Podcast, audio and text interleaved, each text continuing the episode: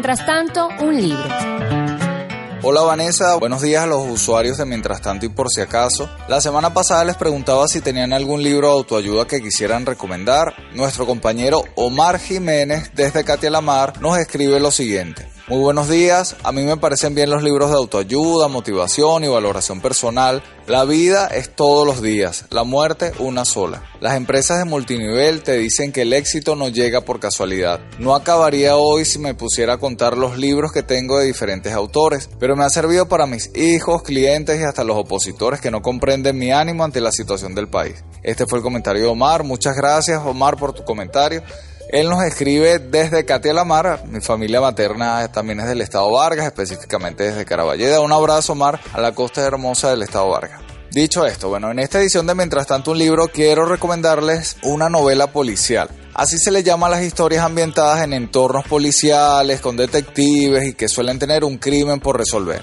Algunos les llaman también novela negra, pero bueno, acá le vamos a llamar novela policial.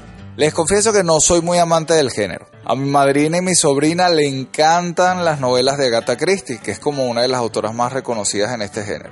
Hace unos años leí una de ellas y me gustó, pero no me picó el gusanito de la novela policial.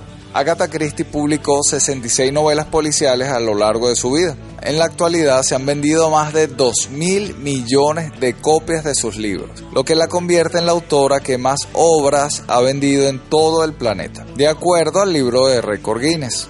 Entre sus novelas más famosas están Diez Negritos, Muerte en el Nilo, El asesinato de Roger Ackroyd y Asesinato en el Oriente Express. De esta última se hizo una película. El cuento es que hace años descubrí a un autor mexicano que se llama Paco Ignacio Taibo II. Él es un activista de izquierda y es un escritor que ha publicado varias novelas policiales. De Taibo leí La vida misma y me encantó. El punto de partida es casi biográfico. La historia comienza cuando un escritor mexicano de izquierda, como Taibo, es invitado por las autoridades locales de un pueblito en el norte de México para que dirija la policía de esa municipalidad. Les estoy hablando de un pueblo ficticio llamado Santa Ana. En la historia, un partido de izquierda pequeño gana las elecciones en este pueblito y comienza una lucha por intentar cambiar las cosas de esa localidad. Este escritor cincuentón, el de la historia, llega al pueblo y asume la dirección de la policía y debe enfrentar el primer crimen, que es el asesinato de una mujer estadounidense en ese, en ese pueblito. Este crimen es el, el desencadenante del resto de la historia. No se las cuento para no matarles el final. Les confieso que la historia me encantó, me encantó, porque además puede servir como una especie de, de símil o comparación en diferentes niveles con lo que pasa en Venezuela.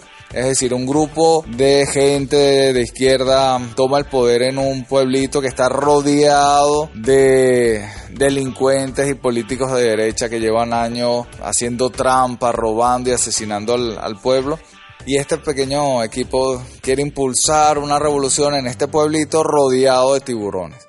La historia está interesante y se disfruta, yo la, disfruté mucho.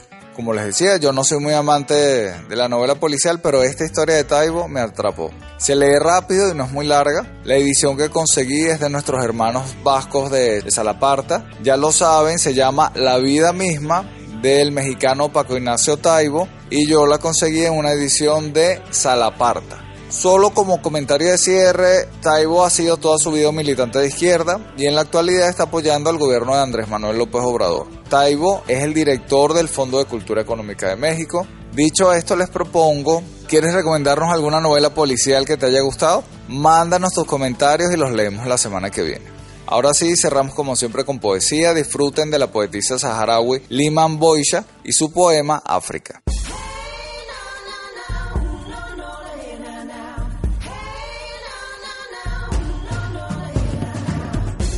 Poesía saharaui. Liman Boicha, Sahara Occidental, África. Hermoso nombre de mujer pobre y violada, torpe semilla que esconde tesoro y expone hambre. Bellos ojos oscuros con alma arrugada. África, otra vez se han roto tus sueños y reliquias de retorno. Vuelve África con tu orgullo, con tus senos libres, verdes o secos, pero vuelve. Vuelve África con tu soberbia voz, o sin ella, pero vuelve, y reúne a todos, a todos tus tambores.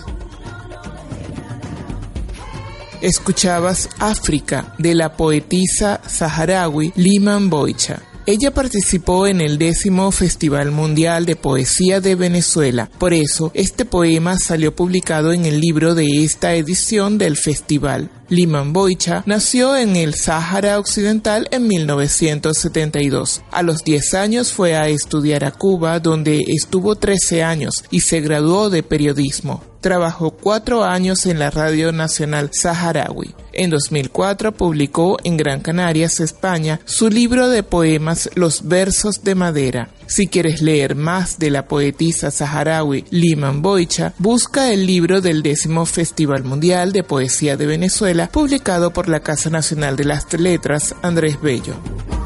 Poesía saharaui. Espero que les haya gustado. Ya lo saben, si quieren recomendar algún libro, escríbanos y leeremos sus mensajes la semana que viene. Bueno, Vanessa, volvemos contigo. Mientras tanto, un libro.